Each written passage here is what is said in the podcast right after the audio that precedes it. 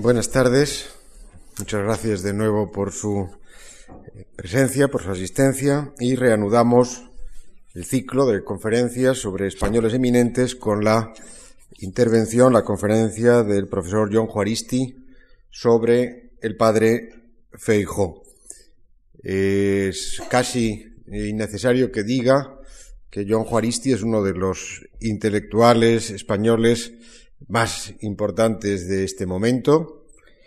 Eh, es también, puesto que probablemente eh, conozcan más eh, su, sus apariciones públicas, su, su proyección a través de artículos, conferencias, en la vida pública, pero es también, es catedrático, ante todo, de literatura española en la Universidad de Alcalá, lo ha sido en otras universidades españolas y extranjeras, lo fue en el País Vasco, eh, también un año en Valencia, estuvo un tiempo largo en el Colegio de México, estuvo otro año completo en la Universidad de Nueva York y procede, como digo, de la historia de la literatura española y tiene un conocimiento amplísimo, abrumador, como habrán podido observar ustedes en sus libros, de todo lo que es la cultura y la historia de la literatura y del pensamiento español, además de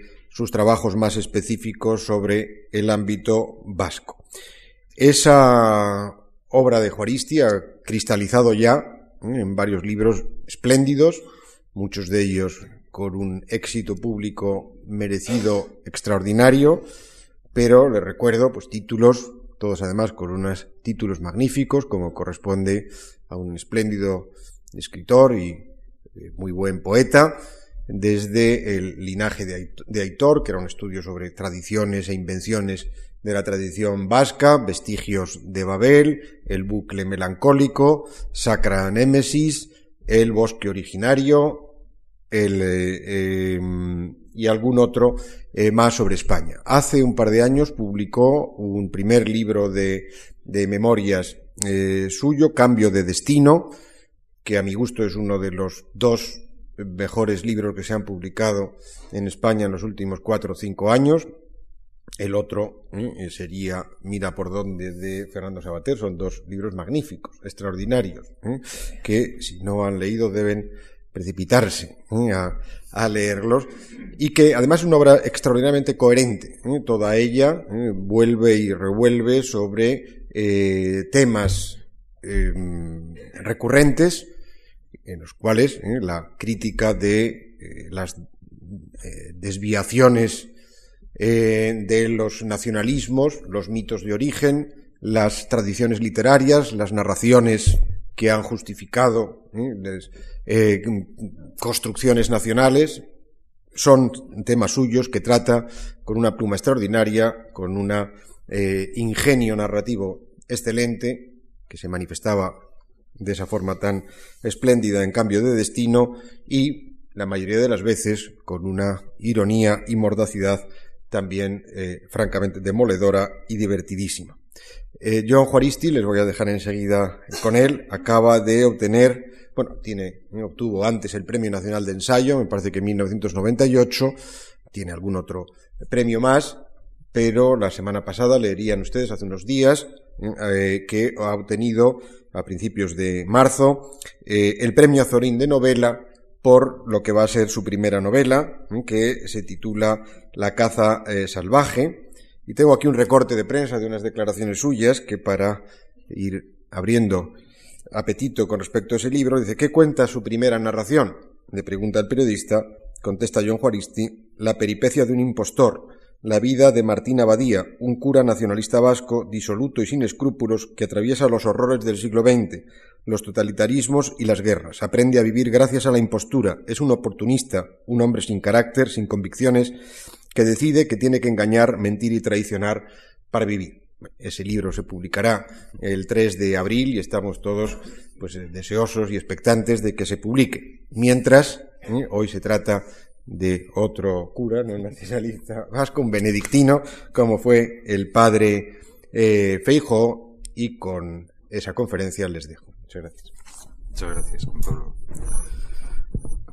buenas tardes. Lo malo de estas eh, presentaciones tan generosas, las que me tiene y excesivas, acostumbrado a Juan Pablo Fusi, es que voy a estar muy por debajo de las expectativas, me temo, que ha, que ha creado. Eh, pues en fin, vamos a hablar de un eh, eh, de un cura, bueno, de un eh, cura regular, digamos, de un eh, clero regular más que de clero secular. Hay un tiempo para construir y un tiempo para derribar. Hay épocas creativas y épocas destructivas.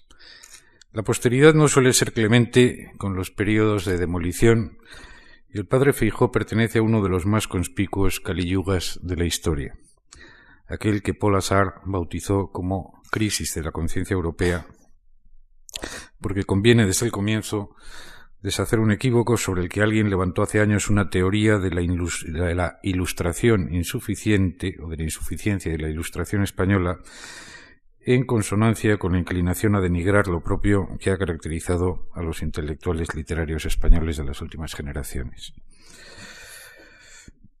El padre Feijo no fue un ilustrado. Afirmar lo contrario resulta tan abusivo e inexacto como hacer de Fernando de Rojas un renacentista o de Cervantes un escritor del barroco. El benedictino fue, como estos, una figura de transición, eso sí, dotada de la energía y del genio suficientes para definir su momento histórico. Y así como se ha hablado de la España de Fernando de Rojas, o de la España de Cervantes, se ha acuñado también una expresión como la época de Feijóo para referirse a la del primer reformismo borbónico que abarca los reinados de Felipe V y Fernando IV y del olvidado Luis I, anteriores a la Ilustración plena. El padre Feijó fue un hombre del reformismo, y éste no goza hoy del favor de la aberrante mistura de progresismo y tradicionalismo que constituye la opinión, si no dominante, más sonora en España, la doxa de los nuevos nacionalismos periféricos.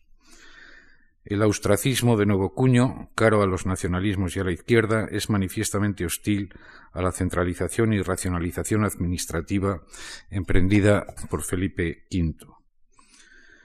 Es cierto que los decretos de nueva planta tuvieron una vertiente destructiva, pero sus consecuencias no se agotan en la abolición de los particularismos de raíz medieval. Sin pretenderlo, el primer Borbón español ponía los cimientos de la nación moderna, lo que sin duda no entusiasma a los nacionalistas de Ogaño. De modo análogo, la obra del padre Feijó, además de una refutación crítica de los errores vulgares, Supuso la construcción de un nuevo lenguaje que, en aras de la claridad de las ideas y de la comunicación pública, se apartó de la obsesión poética y ornamental del lenguaje barroco, en el que, como observó en su momento Russell Sebol, los españoles de finales del siglo XVII eran ya incapaces de darse los buenos días sin invocaciones pomposas al paraninfo celeste. En la transición desde el barroco a la ilustración, es decir, a la modernidad, la Europa católica se movió con más lentitud que la protestante. Basta situar algunas figuras decisivas de la época en la cronología de la misma para advertir la diferencia de los ritmos. Francis Bacon, de 1561 a 1626, y Descartes, de 1596-1650, un francés católico que buscó en medio de la guerra de las religiones un remanso para el pensamiento en tierras luteranas, precedieron al tercer miembro de la tríada fundamental de la filosofía moderna, Baruch Spinoza, de 1623 a 1677. Robert Boyle, 1627-1691, e Isaac Newton, de 1642 a 1727, eran más jóvenes que su compatriota, el médico Thomas Brown, de 1605 a 1682, quizá la figura que más afinidad presenta en Europa con Feijó, a pesar de la distancia geográfica y cronológica. Leibniz, de 1646 a 1716, fue coetáneo estricto de Newton y de Malebranche de 1638 a 1715 este último. Y todos ellos de Boileau 1636-1711, el adelantado del neoclasicismo. También pertenece a esta cohorte, en la que abundan ya los nombres franceses, el filósofo escéptico Pierre Bayle, de 1647 a 1716. Feijó, nacido en 1676, perteneció a la generación de Macanaz en España, de Muratori en Italia, Muratori nació en 1672 y murió en 1750, y del obispo Berkeley de 1685 a 1753 en Inglaterra. Y fue inmediatamente anterior, en términos orteguianos, a la primera generación, eh, esta sí ya decididamente ilustrada europea, de la que formaron parte en España Luzán, por ejemplo, de 1702 a 1754, y Voltaire de 1694 a 1778. Generación que también tuvo su cara oscura, visionaria y mágica, representada en España, entre otros, por Torres Villarroel, que fue algo así como la antítesis de, de Feijó en su tiempo. El reformismo borbónico se apoyó en la pequeña nobleza. Esa opción estamental resulta comprensible. Los Austrias menores habían encomendado las funciones de gobierno a la alta aristocracia, que no había sido capaz de enderezar el país y sacarlo de su postración. En España no existía nada parecido a la división del estamento aristocrático francés en una nobleza de espada y una nobleza de toga, pero los hidalgos, una categoría social muy extensa, estaban presentes en todas las poblaciones, aun en las más pequeñas del país, y contaban con una experiencia larga en la administración y gobierno de las mismas, y también, sobra decirlo, con la lealtad de los estamentos subalternos. La opción de la monarquía borbónica por los hidalgos compensó a estos por la merma de los privilegios estamentales que implicaba la centralización del poder y la construcción de una administración estatal. A esta pequeña nobleza, núcleo originario de la nación española moderna, pertenecía la familia de Feijóo. Nada tiene de sorprendente, por tanto, que Fray Benito, Jerónimo, Feijó y Montenegro se identificara en su madurez con los designios reformistas de los primeros Borbones. Había nacido en Casemiro, una aldea orensana, el 8 de octubre de 1676. Su casa natal era la mansión de asueto de sus padres, hidalgos de antigua estirpe, que residían en la villa de Ayariz y, aunque conservaban estrechos vínculos con Castemiro, de la que eran señores, eran pequeña nobleza urbana. Y Ayariz es un eh, núcleo de población, por supuesto, más importante que, que Castemiro. Benito Jerónimo, primogénito de diez hermanos, renunciaría al mayorazgo para entrar en religión, pero su infancia y mocedad debieron ser, debieron de ser las típicas de un vástago de la nobleza rural gallega, bastante más morigerada que los Montenegro pintados siglos después por Valle Inclán. Probablemente aprendería las primeras letras en Ayariz con algún clérigo local y de ahí pasó al Colegio de San Esteban en Rosas del Sil, de donde saldría para ingresar como novicio, contando solo catorce años, en el monasterio benedictino de San Julián de Samos. Fue en este monasterio lucense donde tomó los hábitos dos años después y a él permaneció adscrito durante todo su periodo de formación en diversos colegios de Pontevedra, Salamanca y León. Tras nueve años de intenso estudio, enseñó él mismo artes en la Universidad de Salamanca. Volvería a Galicia en 1708 para ejercer por breve tiempo como profesor de teología en el Colegio de San Juan del Pollo, antes de ser destinado el año siguiente al que habría de ser su asiento definitivo, el Colegio de San Vicente de Oviedo. Feijó tenía 33 años al llegar al mismo, en el que viviría durante los 53 que le quedaron de vida. Detengámonos brevemente en esta que fue su circunstancia fundamental.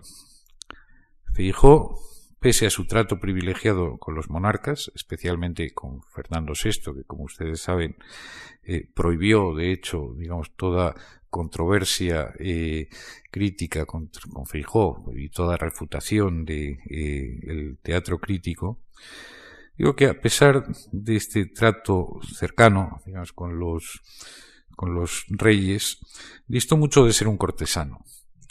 Sus viajes a Madrid fueron escasos, infrecuentes y, según el testimonia, poco o nada gratos. Su preferencia por la vida provinciana se comprende, así como su arraigo afectivo en Oviedo. La primera le ofrecía la tranquilidad necesaria para el estudio, y su asentamiento en la vetusta ciudad asturiana le procuraba un entorno social propicio a la discusión y al intercambio de ideas. El Principado era, como toda la región cantábrica, una tierra de hidalgos, de mayorazgos cortos, abundante en pequeños propietarios interesados en sacar el mayor rendimiento posible de unos recursos naturales estrechos. No por casualidad surgirían allí más tarde las sociedades económicas que impulsaron la Ilustración propiamente dicha. La obra de Feijó fue, por tanto, un fruto de la incipiente modernidad europea y del reformismo borbónico, pero también del despertar de una nueva élite regional, ajena como él mismo a los fastos cortesanos y acuciada por eh, preocupaciones de orden muy pragmático.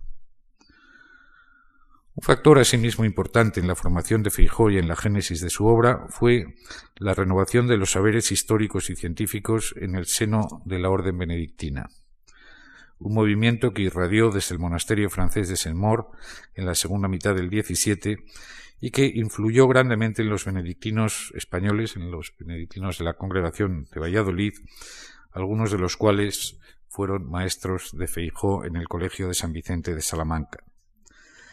Tal renovación se manifestó en una moderada crítica de los métodos de las convenciones heredadas de la historiografía, de la historia eclesiástica española, y en una defensa de los fueros de las ciencias naturales y de las ciencias exactas frente a la filosofía escolástica, frente al carácter, diríamos, eh, invasivo y normativizador de la escolástica.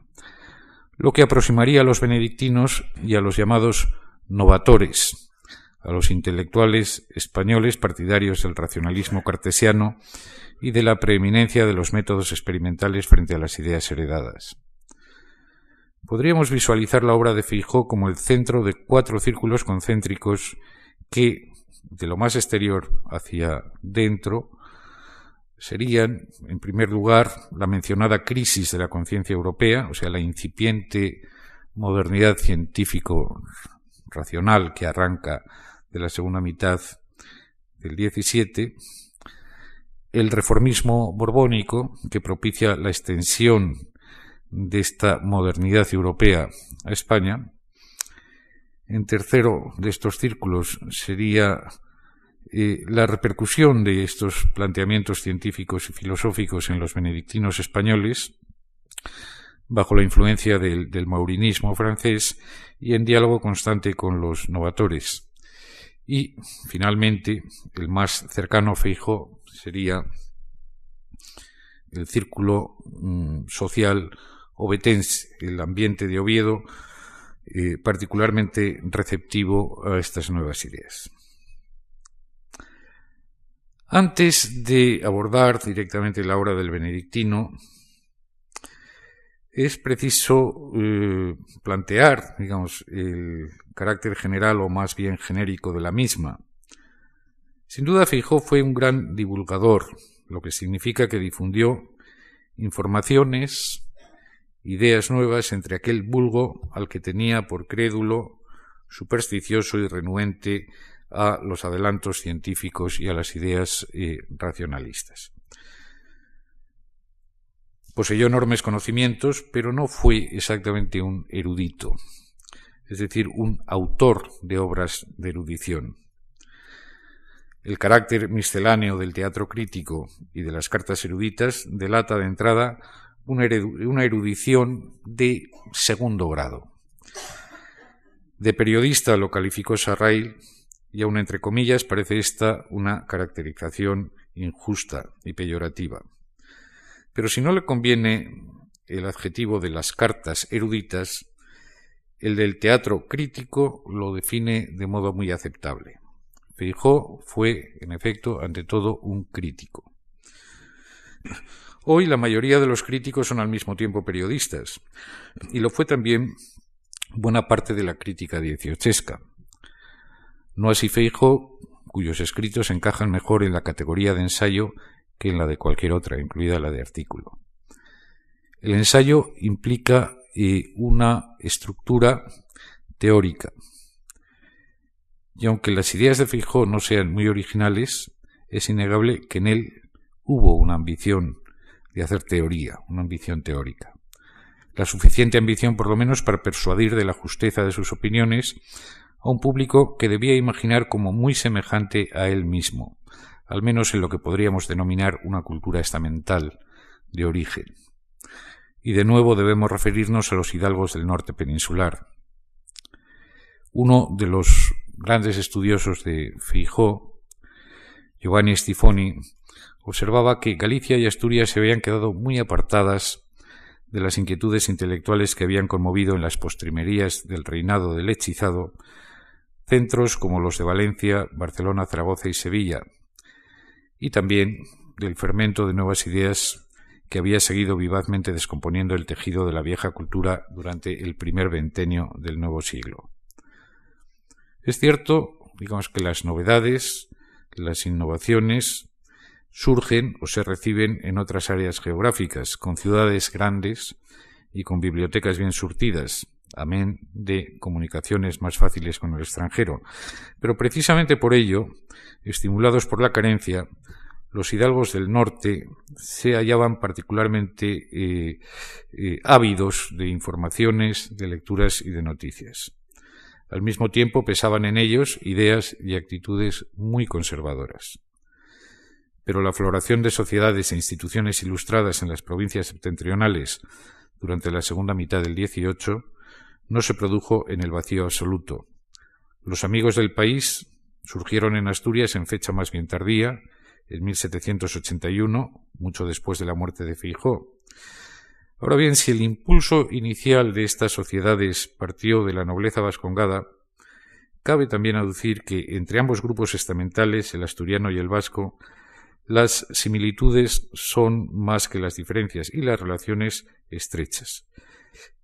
También esta semejanza eh, se da en lo que respecta, digamos, a una tradición cultural particularista que en el 17 y en el 18 se asentó sobre todo en la cronística, más o menos contaminada por fábulas genealógicas y exaltaciones desmesuradas de las gestas medievales. Todavía Clarín, mucho después, nos ofrecería en La Regenta la despiadada semblanza de un intelectual de provincias asturiano, un cronista obetense, que no era ni mucho menos una reliquia aislada en el universo provinciano de la Restauración.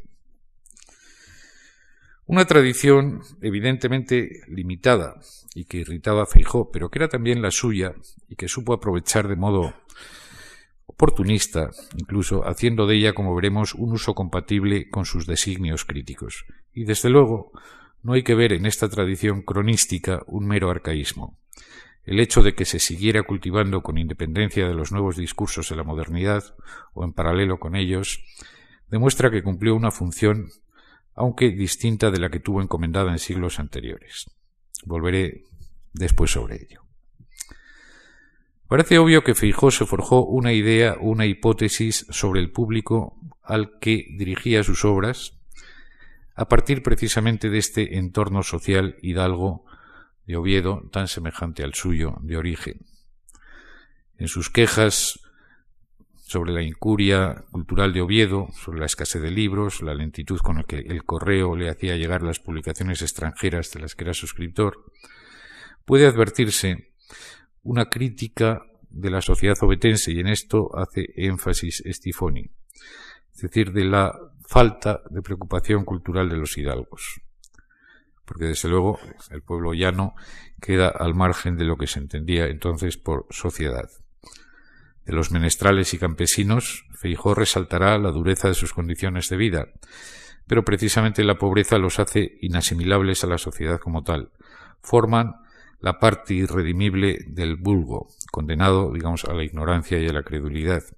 Pero no es a ellos a quienes dirige sus obras. En el prólogo al lector del teatro crítico hay un párrafo revelador del que podemos inferir la idea que se hacía Feijó de su público, de ese lector destinatario para empezar el propio prólogo. Escribe Feijó, harásme también cargo, porque habiendo de tocar muchas cosas facultativas, escribo en el idioma castellano. Bastaríame por respuesta el que para escribir en el idioma nativo no se ha de menester más razón que no tener alguna para hacer lo contrario. No niego que hay verdades que deben ocultarse al vulgo, cuya flaqueza más peligra tal vez en la noticia que en la ignorancia. Pero esas ni en latín deben salir al público, pues harto vulgo hay entre los que entienden este idioma, latín, obviamente. Fácilmente pasan de estos a los que no saben más que el castellano. Unas ideas interesantes. en parte, digamos, su justificación de escribir en castellano está tomada del prólogo de la segunda parte del, Quijote. Digamos, la referencia cervantina en, Feijó es, es constante. Y eh, adelanta ya, digamos, lo que serán eh, algunos de los eh, temas morales básicos de la, ilustración española propiamente dicha, de la segunda mitad del, del 18, de Jovellanos. La relación interestamental que pone en contacto, digamos, al, pueblo llano y a la aristocracia y que si perjudica a la aristocracia también, según fijo, puede perjudicar al pueblo llano. A este propósito, Julio Caro Baroja, en un extraordinario estudio sobre el Feijó, etnógrafo, diríamos, eh, observa que Feijó combatió al vulgo, pero el vulgo, para Feijó, no lo constituían solo las viejas, las comadres, los aldeanos y los niños del pueblo. Incluidas en el vulgo del que habla, habría que meter, dice Caro Baroja, a muchas gentes de su época y de las anteriores, a los jueces de brujas, a los codificadores y legisladores en punto a delitos supuestos relacionados con hechicerías, a muchos médicos, muchos escritores que se ocuparon de cuestiones naturales, de secretos de naturaleza, cantidad de hombres de ciencias que creían en la astrología, y algunos no despreciables como Girolamo Cardano y Ticho Brahe, y habría que incluir aquí también a ciertos teólogos y escritores de cosas sagradas, a poetas, autores dramáticos, cronistas, historiadores generales, etc. El vulgo, concluye Caro Baroja, adquiere en Feijó dimensiones tan grandes que no sabe uno qué pensar de él como entidad social. Y la perplejidad de Caro Baroja está justificada. La condición de vulgo, en efecto, parece en Feijó un existenciario, un atributo universal de la condición humana. Todos los hombres forman parte del vulgo en la medida en que existe en el género humano una tendencia natural al error. Pero con esto no decimos nada que suponga novedad respecto a la más ortodoxa tradición cristiana que Fijó lógicamente suscribía. Sin embargo, y a efectos prácticos, Fijó distingue el vulgo del que no lo es en términos de ignorancia versus conocimiento, en forma muy parecida a la distinción trazada por el médico José Gazola, uno de los reformadores de la profesión, de la profesión médica, elogiados por el benedictino, que había sostenido en su discurso contra los falsos médicos que también se incluyen en el vulgo todos aquellos que, aunque hayan tenido nacimiento ilustre, con todo eso no han salido de las tinieblas de la ignorancia. Como todos ignoramos una parte más o menos ingente de la verdad, todos somos vulgo, pero dejamos de serlo en modo relativo cuando combatimos el apego desidioso a las creencias heredadas y nos abrimos a las verdades de la ciencia.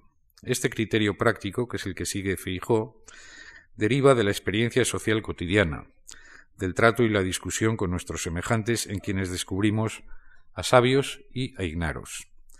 Por eso, y a pesar de su antiaristotelismo, Feijó tiene una concepción aristotélica de su público. Se dirige a quienes, siendo vulgo, quieren y pueden dejar de serlo. No se dirige a los más ignorantes ni a los más sabios, sino al lector, es decir, ese hombre medio que para empezar sabe leer, es decir, no sólo deletrear, sino leer y comprender obras como el teatro crítico. Y ese hombre medio es inevitablemente estamental, como lo era también para Hume. Lo que pasa es que Hume es muy explícito sobre este particular. Los destinatarios de sus escritos, los hombres de opinión y gustos bien formados, pertenecen, y esto lo dice Hume eh, muy eh, explícitamente, a la gentry, a la buena sociedad. Son aquellos de nacimiento ilustre, como habría dicho Gasola. En Feijó la misma concepción es, sin embargo, tácita, pero es obvio que busca ser leído por aquellos que no sólo puedan leerle comprendiéndole, sino compartir sus ideales reformistas. En otras palabras, busca ser leído por esa nueva clase media sobre la que los primeros Borbones se apoyan para su programa reformista y que debe constituir en eh, la eh, proyecto de Fijo, el núcleo de la nación moderna, los hidalgos. Como no podía ser menos, Feijó se dirige a los suyos, a sus pares. Y esto es lo que dota su proyecto crítico de una modernidad radical. Feijó es el primer escritor español que se dirige a la nación, a una nación nueva, a una nación todavía infieri. Así y todo, su intuición es claramente nacional y sobra compararlo con los escritores del periodo anterior, los de la España de los Austrias, cuyos objetivos, cuyas aspiraciones eran muy otras.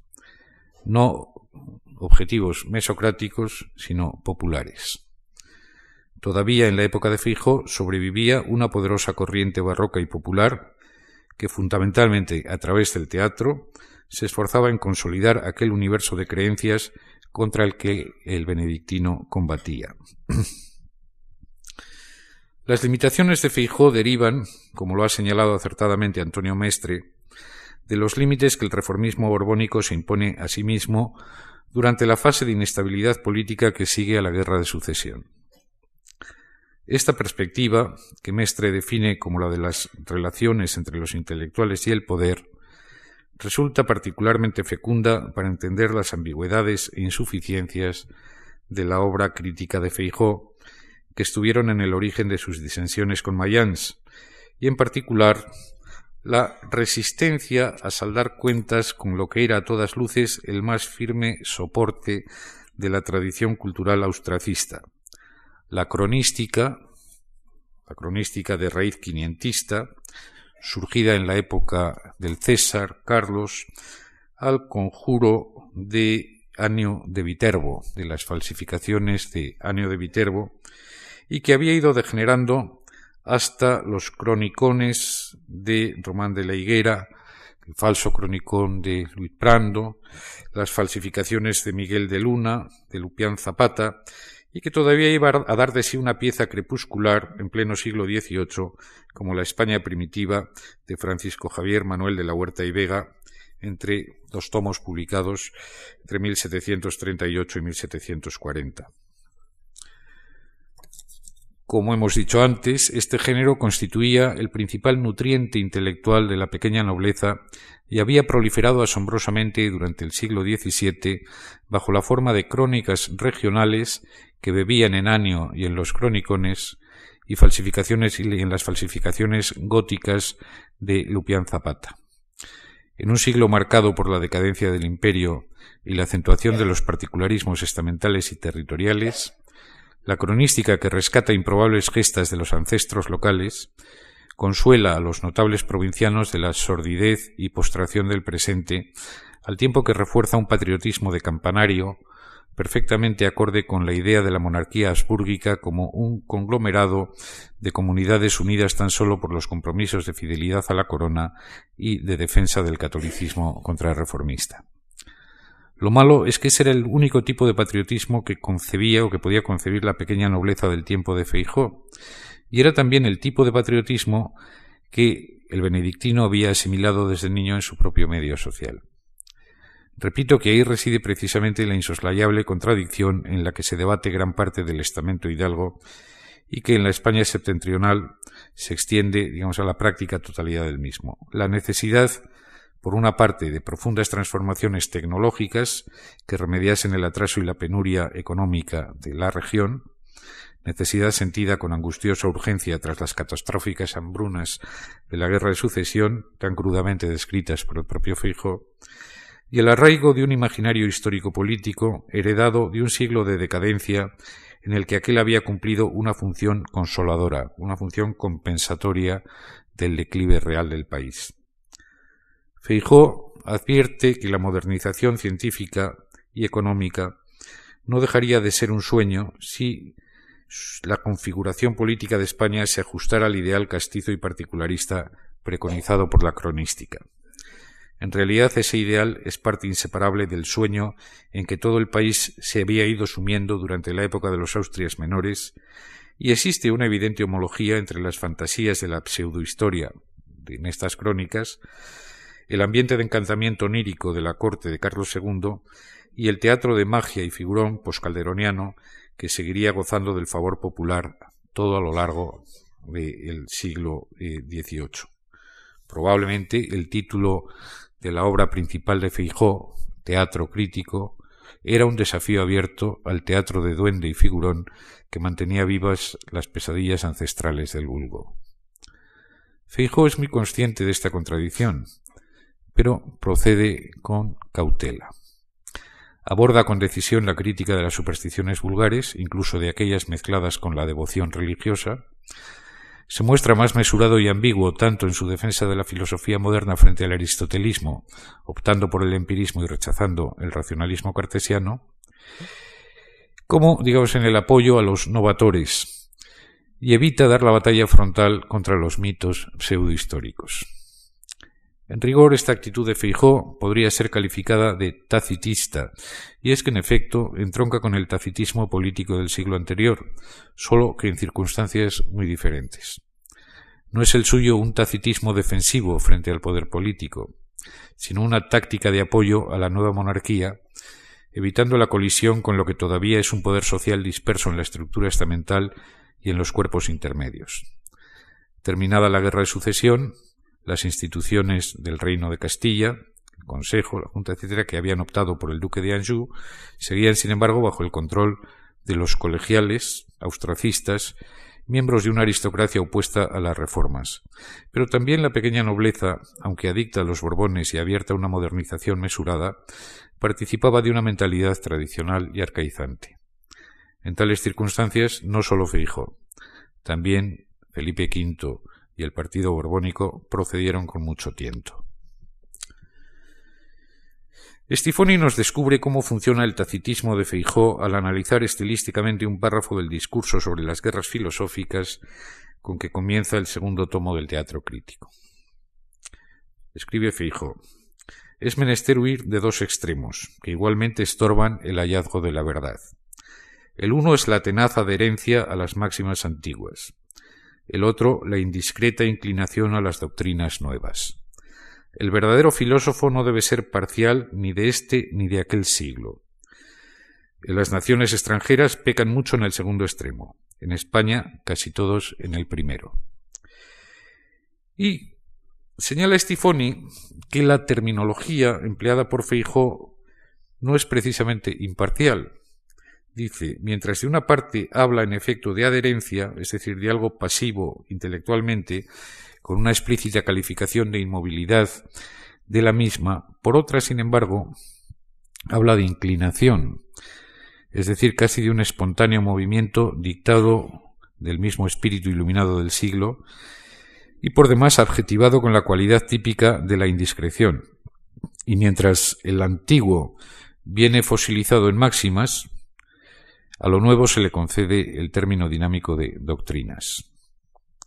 Bien, es eh, un análisis estilístico que no deja de ser penetrante y puntilloso, pero hay algo previo en lo que Stifoni no repara y que es incluso más artero desde un punto de vista retórico. Hay una cierta trampa en esta argumentación pretendidamente equidistante del padre Feijó. Los extremos que Feijó opone son, como es obvio, la filosofía escolástica y la filosofía moderna. La filosofía moderna racionalista y empirista, es decir, tanto el eh, racionalismo cartesiano como el empirismo. Sabemos que esta última cuenta en principio con las simpatías de Feijo, la filosofía empirista, frente al aristotelismo, que si no intenta derribar, intenta por lo menos contener. Sin embargo, sorprendentemente presenta a ambas como igualmente alejadas de la verdad, que sitúa muy aristotélicamente, por cierto, en el punto medio, en la mesotés aristotélica, en el lugar de la virtud. Lo que hace Feijó, utilizando Aristóteles contra el aristotelismo, no es buscar una solución de compromiso que los aristotélicos españoles rechazaban de plano, como lo había demostrado la diatriba del obispo Palanco contra los novatores años atrás, sino busca, digamos, asumir la defensa de una forma moderada de la filosofía moderna, sosteniendo el empirismo filosófico y defendiendo la autonomía de las ciencias exactas y experimentales respecto de la filosofía aristotélica, escolástica, cuya función ancilar respecto de la teología admite, por otra parte, sin reparos. El tacitismo de Feijó no consiste en una deliberada evasión de los asuntos conflictivos, como habían hecho, digamos, los tacitistas de los siglos anteriores, sino en un conjunto de tácticas retóricas al servicio de la estrategia reformista. Tal estrategia se inscribe en otra más amplia y propiamente política, la creación de una sola comunidad nacional a partir de la agregación de comunidades particularistas que constituía la monarquía de los Austrias. Este era también el objetivo principal del reformismo borbónico, que pretendía trasladar a España el modelo de Estado que había llegado a, su apogeo en Francia durante el siglo clásico. Y aquí también la posición de Feijó es necesariamente ambigua, porque no podía permitirse desafiar lo que era la doxa política de aquel sector de la población española al que los Borbones habían encomendado la gestión de la reforma, es decir, a la pequeña nobleza. En lo político, Feijó no deja de hablar el lenguaje de, su propia tradición estamental. Nunca se refiere a la nación como comunidad política, sino como comunidad natural, como era habitual hacerlo en el siglo XVII. Pero esta comunidad natural no tiene ya en el teatro crítico el referente particularista que tenía en la tradición aristotélica, en la que había convenido, digamos, a la situación política anterior, a la de los Austrias menores. La filosofía política aristotélica, la política de Aristóteles, había surgido en un conglomerado de pequeñas unidades homogéneas en la Grecia de las polis, y el mismo Aristóteles había defendido la necesidad de que la polis fuese monofilon, es decir, formada por ciudadanos pertenecientes a un mismo tronco étnico, a una misma cepa. Mayor particularismo no cabe concebir. La nación como comunidad natural era el concepto que articulaba todo el discurso de la cronística. Una comunidad natural desciende de un antepasado común y de ahí que los cronistas hubieran recurrido al Túbal, primer poblador de España que venía de la historia isidoriana y había adquirido nueva complejidad genealógica en los Comentaria de Año de Viterbo. La cronística particularista del XVII enfrentó el problema de la unicidad del ancestro común de una forma polémica y cuasi ritualizada. Cada región, cada tradición cronística regional trataba de apropiárselo y así hubo, desde por supuesto, un tubal vasco, el tubal de los Garibay, de los Poza, Echave, etc., hasta un tubal árabe o morisco, el tofail de Miguel de Luna. La táctica de Feijó, en este caso, es referirse a la nación en los términos naturalistas tradicionales, pero referir implícitamente la nación española a un contexto internacional, el de su presente, integrado ya no por comunidades naturales, sino por naciones políticas. De modo que la comunidad natural feijoana no es ya el conglomerado austracista de naciones o comunidades de origen, nación gallega, nación vizcaína, nación castellana, etcétera, de las que se hablaba en el siglo XVII, sino la España nacional, unida y centralizada de la monarquía borbónica, único objeto legítimo para Feijó del amor patrio, que contrapone al, cito, desordenado afecto que no es relativo al todo de la República, sino al propio y particular territorio. Y en este sentido no hace concesiones al particularismo de los hidalgos. Dice, el amor de la patria particular, en vez de ser útil a la República, lo es por muchos capítulos nocivo. La enumeración de males que se derivan del particularismo nos resulta aún, desgraciadamente, muy actual. ¿Por qué es nocivo? dice Fijo. ya porque induce alguna división en los ánimos que debieran estar recíprocamente unidos para hacer más firme y constante la sociedad común, ya porque es un incentivo de guerras civiles y de revueltas contra el soberano, siempre que considerándose agraviada una provincia juzgan los individuos de ella que es obligación superior a todos los demás respetos el desagravio de la patria ofendida, ya en fin, y esto es quizá lo más actual de todo, porque es un estorbo a la recta administración de justicia en todo género de clases y de ministerios. Las salvedades que introduce a este principio de nocividad son tan solo aparentes, aunque no condena aquel afecto al suelo natalicio que sea sin perjuicio de terceros, o aquel afecto inocente y moderado, lo conceptúa como pueril, como femenino, como no conveniente a varones hechos y derechos. Ahora bien, este encomio de la moderación en el amor del terruño, tan aristotélico por otra parte, no es más que un pretexto para hablar seguidamente de la necesidad de la moderación en el amor a la patria grande, que puede fácilmente degenerar, en pasión nacional. Feijó no es, digamos, un nacionalista como los nacionalistas del 19, puede fácilmente, dice, degenerar en pasión nacional que ciega el intelecto para comprender y estimar las virtudes de otras naciones. Porque a Feijó no se le oculta que la Europa de las naciones políticas requiere de un nuevo equilibrio, un equilibrio europeo incompatible con las pasiones nacionales. Hoy las llamaríamos sencillamente nacionalismos. Es una idea que el benedictino ha aprendido de Saavedra Fajardo. Estifone llega a sugerir que toda la concepción nacional de Fijó no es sino el resultado de una adaptación del pensamiento post-westfaliano de Saavedra Fajardo a las condiciones de la España borbónica.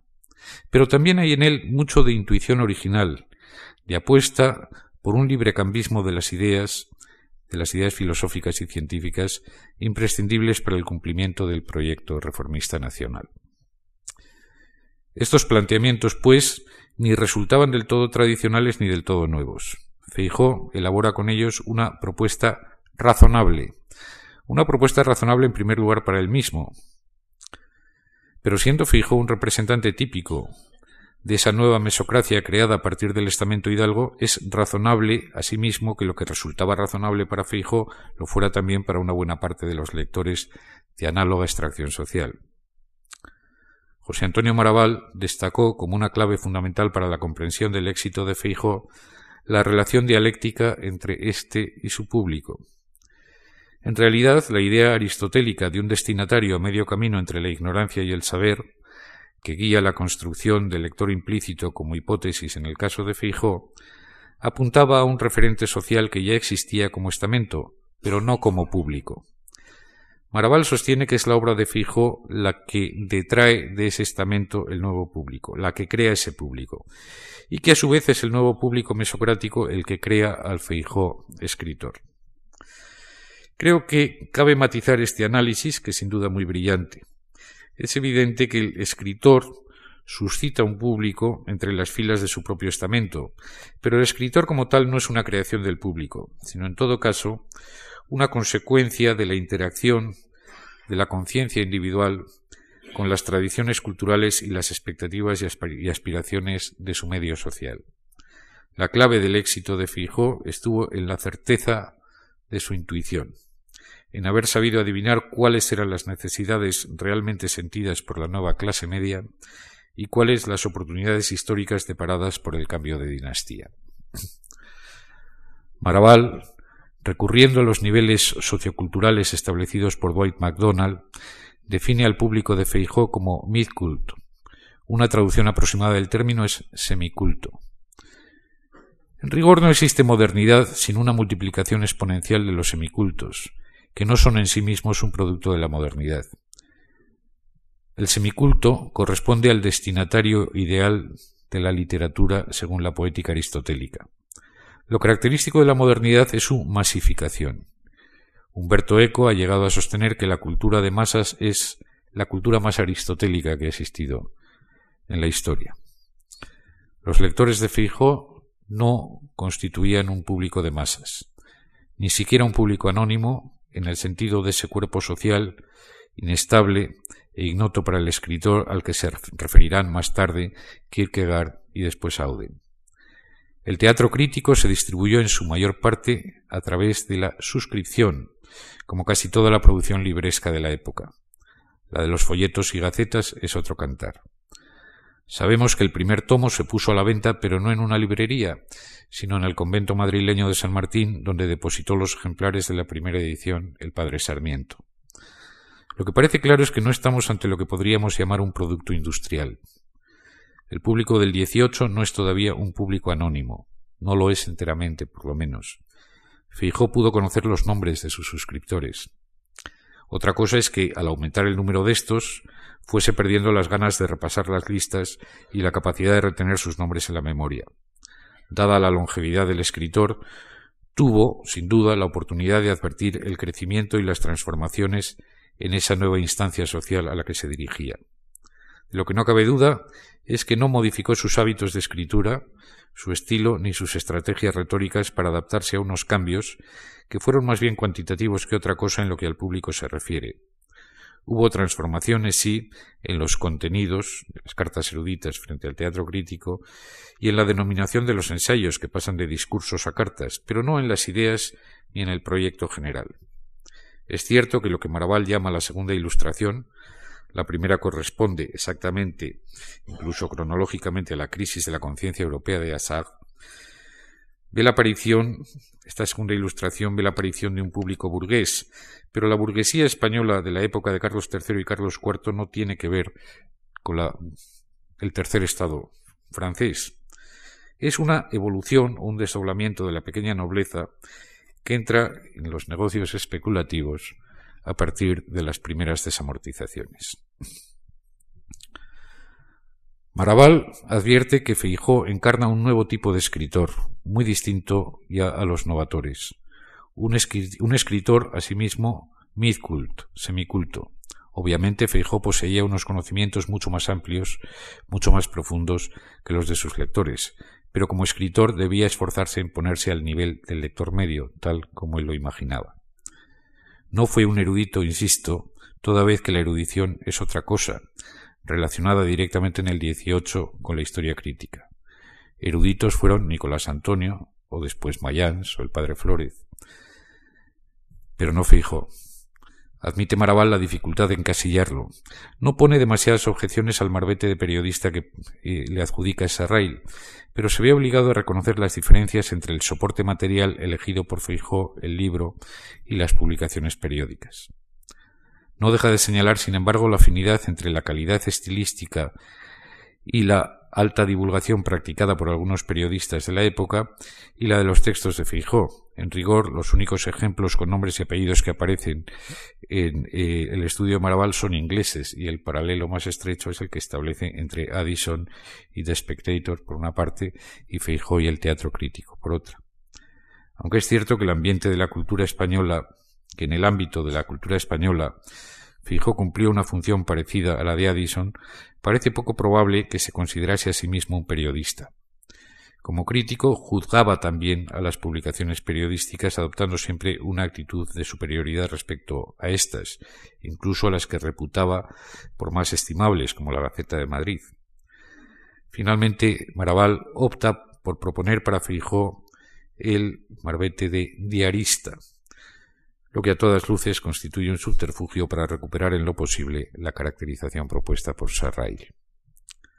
No obstante, Maraval aprecia la singularidad de Feijo.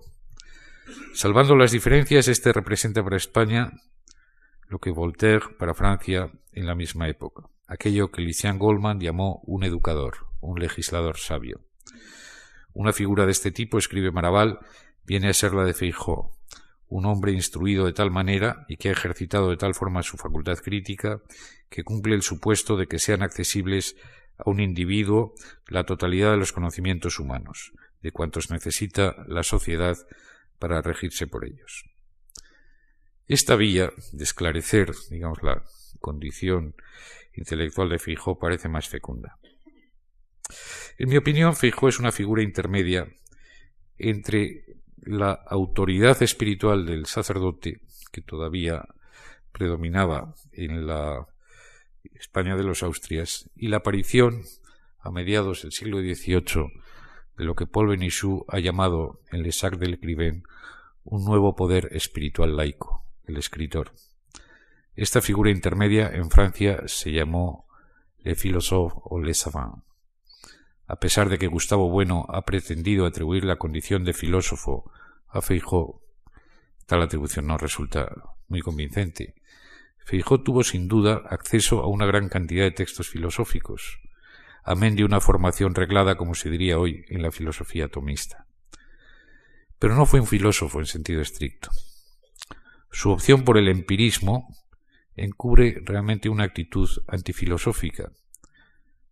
No fue más que un pretexto para defender la autonomía de la ciencia experimental, siguiendo la pauta establecida por el matemático valenciano Tosca, y la compatibilidad de la ciencia experimental con la metafísica aristotélica. El empirismo, como el positivismo en el XIX, no fue una mala salida para los conservadores e incluso para los tradicionalistas. El verdadero peligro para el aristotelismo se hallaba en el racionalismo cartesiano, que implicaba la demolición, la demolición de toda tradición filosófica anterior.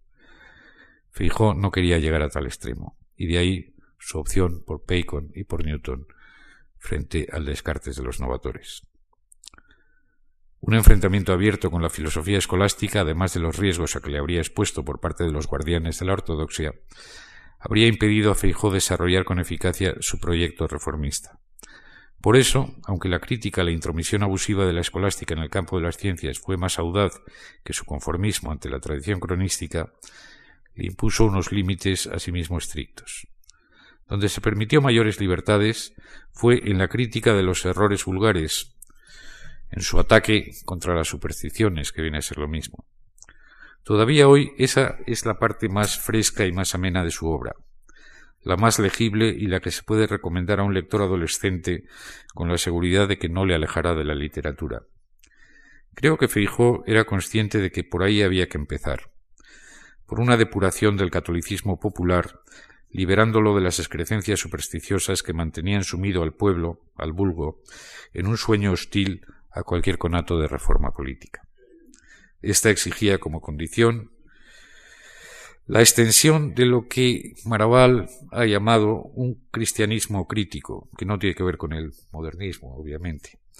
Así se convirtió Feijó, sin ser consciente de ello, lógicamente, en el primer etnógrafo español, en un recolector formidable de creencias populares tomadas ya de la observación empírica ya de estrafalarios tratados como el ente dilucidado del padre Fuente la Peña.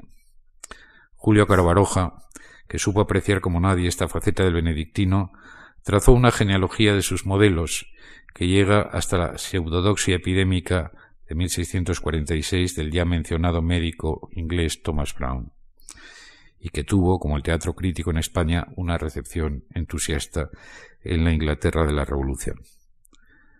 Pero ninguno de sus muchos aspectos, ninguna de sus muchas facetas, agotaría la definición de Fray Benito Jerónimo Feijó y Montenegro, que todavía, todavía hoy escapa a toda clasificación, incluso a la de intelectual orgánico del nacionalismo borbónico que propusieron para él sin pestañear algunos gramscianos hace tiempo. Nada más. Muchas gracias.